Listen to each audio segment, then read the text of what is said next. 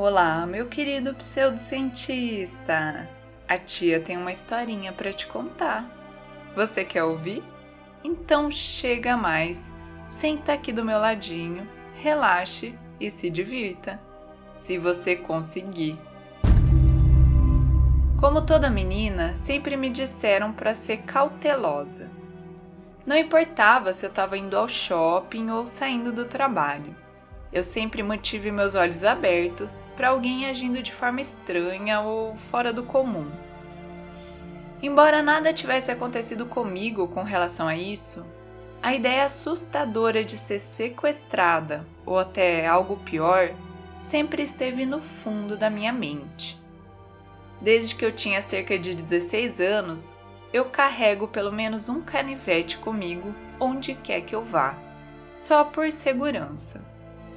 Minha mãe foi quem incutiu essa paranoia em mim. Não estou dizendo que eu não gostei. Tenho certeza de que me salvou algumas vezes sem que eu percebesse. Mas não posso ir a lugar nenhum agora sem ver um predador em potencial. E não são só os homens. Eu penso isso sobre homens e mulheres, graças à internet. Ver vídeos assustadores e histórias sobre casais que tentam atrair adolescentes para os seus carros e casas apenas levou essa paranoia cada vez mais longe. De uma maneira estranha, estou feliz por isso. Abastecer o carro à noite era algo que eu fazia com frequência, o que ia contra basicamente tudo que me ensinaram. Mas às vezes eu esquecia de fazer isso no início do dia e simplesmente não tinha outra escolha. E a noite passada foi uma dessas noites. O tanque do meu carro estava quase vazio e eu tinha dinheiro para enchê-lo, então decidi fazer isso. Por alguma razão, a bomba estava indo bem devagar, mas eu não estava com muita pressa. Apenas me encostei na lateral do carro, observando o preço na bomba subir cada vez mais. Havia uma leve brisa e o ar estava frio, mas apenas o suficiente para usar um moletom. Eu destranquei o carro e peguei minha blusa no banco de trás, me certificando de não virar totalmente as costas para o estacionamento vazio. Assim que fechei a porta, vi o meu reflexo na janela traseira. Mas não era só eu no reflexo. Com meu canivete na mão, voltei para a bomba. Não muito longe, talvez cerca de 1,80m, estava um homem. Ele parecia normal, mas também um pouco estranho. Suas roupas estavam rasgadas e sujas, seu cabelo estava emaranhado e coberto de caspa branca. Fora isso, ele parecia como qualquer outro cara, muito perto de um adolescente, na verdade. Posso ajudar? Eu perguntei, mantendo uma cara séria. Eu não queria sorrir e parecer muito amigável. Tem algum dinheiro? Ele me deu um leve sorriso, apenas o suficiente para mostrar seus dentes escuros e podres. Tentei não reagir.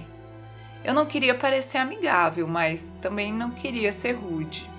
Não, estou usando tudo que eu tenho para abastecer.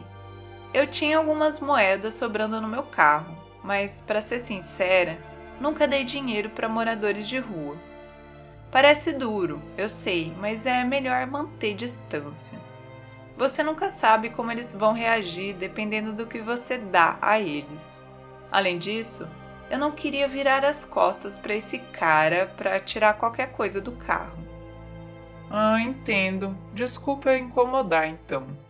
Eu achei que depois disso ele iria embora, Talvez tentasse encontrar uma área mais movimentada, com mais pessoas para conseguir dinheiro. Mas ele não se moveu, nem mesmo piscou. Ele apenas ficou lá, olhando para mim. E eu só olhei de volta. Provavelmente mantivemos contato visual por uns bons 10 segundos antes que ele decidisse se virar e voltar para o lugar de onde veio. Ele mancava um pouco da perna esquerda e eu podia ver as solas de seus sapatos raspando. Comecei a me perguntar se eu deveria ter dado um troco a ele.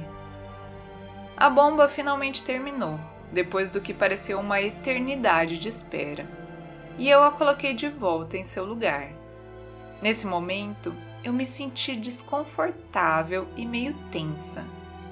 Ele não parecia perigoso, mas o fato de eu não conseguir ver onde o homem estava me deixou bem desconfortável. Na verdade, eu não conseguia ver nada. Os dois postes de luz e algumas lâmpadas piscando perto da frente do posto não me deixavam ver muita coisa, e perceber isso só me deixou mais assustada. Tive a sensação de que precisava entrar no carro, e rápido. Eu pulei no banco da frente, tranquei as portas do carro e verifiquei a parte de trás, para ter certeza de que não havia ninguém no banco de trás. Vazio, graças a Deus. Eu me virei para encarar o para-brisa e literalmente quase me mijei. O homem estava de volta, mas não estava sozinho. Ao lado dele, a menos de meio metro da frente do meu carro, estava uma mulher. Ela era pequena, talvez desnutrida, e tinha o sorriso mais assustador que eu já tinha visto. Seus dentes eram piores que os do homem, embora não houvesse muitos em sua boca para ver.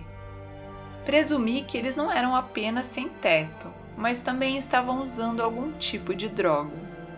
Isso explicaria não apenas o comportamento esquisito que eu estava testemunhando, mas também a aparência deles. Eu mal conseguia segurar minha chave de tanto tremer, mas consegui ligar o carro. Acendi os faróis e buzinei para eles. Nada. Eles não se moveram. Não tentaram falar. Eles apenas tinham os mesmos sorrisos em seus rostos, ameaçadores e sinistros. Meu peito começou a doer. Eu sabia que não estava tendo um ataque cardíaco, mas sem brincadeira, parecia que era. Quando engatei a ré, vi a mulher segurar algo na minha visão periférica. Eu estava com muito medo de olhar e, honestamente, eu gostaria de nunca ter feito isso. O nariz na cabeça da garota que ela estava segurando estava faltando. Não parecia decomposição natural, nem perto disso.